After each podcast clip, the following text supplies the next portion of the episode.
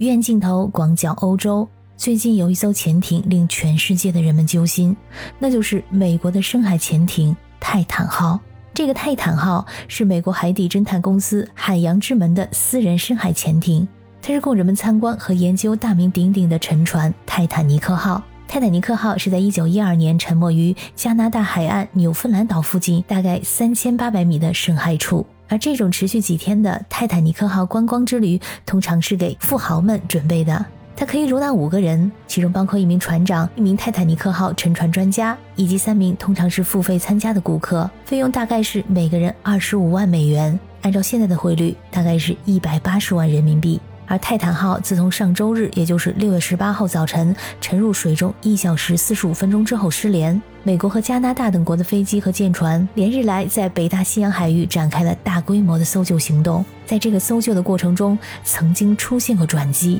在六月二十一号晚，在氧气预估耗尽前的几个小时，声呐收到了半个小时一次的敲击声，让人们看到了一丝丝的希望。一架加拿大的飞机也曾经探测到了搜索区域的水下噪音，但是遗憾的是，尽管搜救计划一直在进行当中，噪音的来源一直没有办法确定。最终，经过数天的搜寻，并没有奇迹发生，而是等来了噩耗。六月二十二号周四下午，美国海岸警卫队称，搜救机器人在泰坦尼克号搜索区附近发现了碎片。在当天晚上，经过研究，被发现的碎片残骸确实属于失踪的泰坦号潜艇的压力舱的一部分。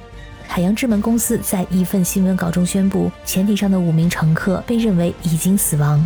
随后，美国海岸警卫队表示，发现的泰坦号潜艇残骸表明该船可能遭受到了灾难性的内爆。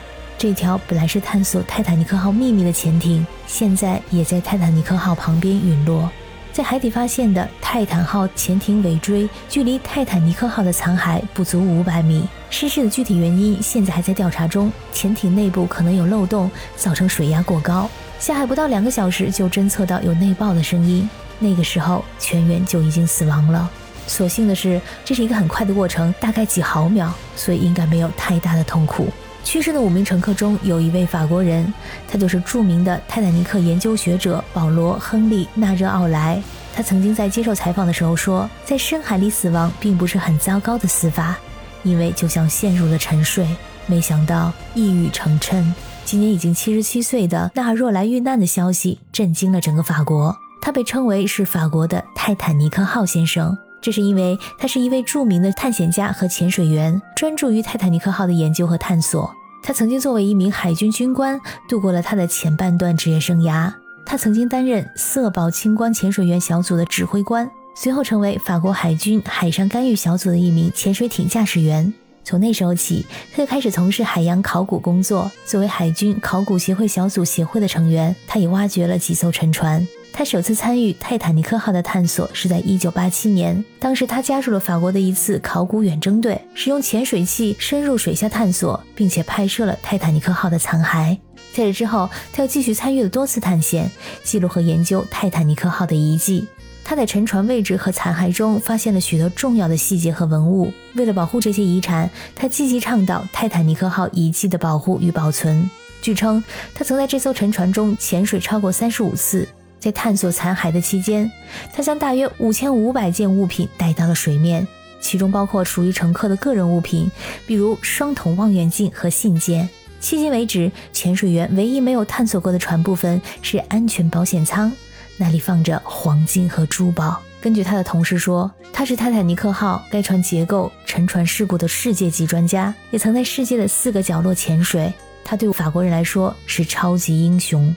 在一九九七年，有一部非常著名的电影叫做《泰坦尼克号》，他的导演呢是詹姆斯·卡梅隆，而他拍摄这部电影的灵感就是来自于这位法国探险家所拍摄的照片。纳尔若莱的专业知识和对泰坦尼克号的热情，使他成为了国际上公认的泰坦尼克号专家之一。他的工作为人们提供了对泰坦尼克号的深入了解，帮助保护和传承了这一历史事件的记忆。因此，纳尔若莱被尊称为法国的泰坦尼克号先生。以表彰他对泰坦尼克号的研究、探索和保护所做出的杰出贡献。如今，泰坦尼克号先生安眠在他一生的爱好——泰坦尼克号身边。他的女儿说：“希望他的在天之灵也能有所安慰。”但是，记者在2022年就透露，泰坦号被认为是实验性的，并没有获得正式的标准。海事专家本身也持有怀疑的态度。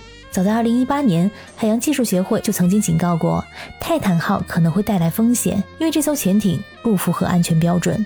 你可能想不到的是，泰坦号的操纵器居然是2005年版本的，如今只值四十欧元的旧罗技操纵器。这可是整整落后了将近二十年的操纵设备。要知道，这次旅行每张票的售价是二十五万美元。早在这之前，这艘潜艇就已经出过各种故障了。电影《泰坦尼克号》的导演詹姆斯·卡梅隆表达了他的愤怒。他说：“我对泰坦号和泰坦尼克号灾难的相似之处感到震惊。船长多次被警告他的船前面有冰，但他在无月之夜全速冲入冰原。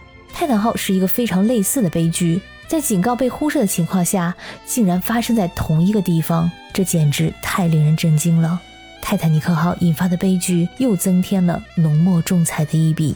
感谢你收听本期的鱼眼镜头，我是可可鱼，我们下期再见。